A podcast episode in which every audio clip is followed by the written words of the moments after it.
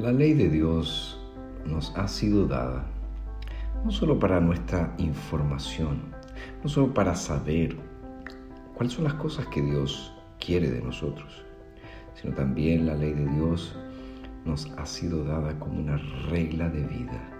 Es decir, allí está la voluntad de Dios. Eh, Él nos muestra cómo debemos vivir para su gloria por medio de su ley.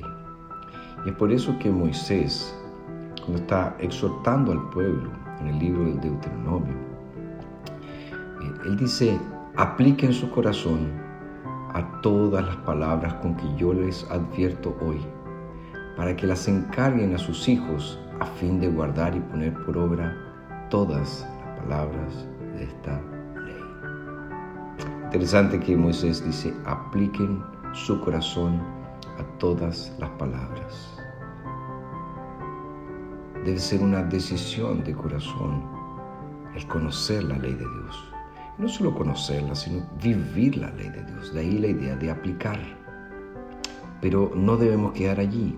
Nos dice, para que las encarguen a sus hijos. Es decir, debemos transmitir de generación en generación la voluntad de Dios. Y esa transmisión va acompañada con un propósito, a fin de guardar y poner por obra todas las palabras de esta ley.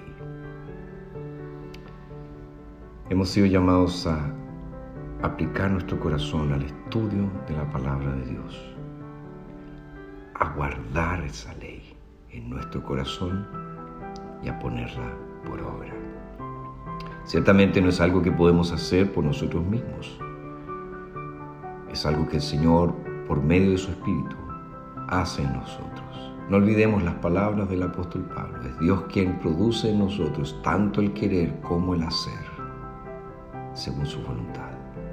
Por lo tanto, dediquémonos hoy a reflexionar en la palabra de Dios, en la ley del Señor. Apliquemos nuestro corazón a ello. Guardémosla en nuestro corazón y pongámosla por obra. Pero no olvidemos también de enseñar a las generaciones que nos siguen estas bellas palabras, estas preciosas palabras, estas palabras de vida eterna.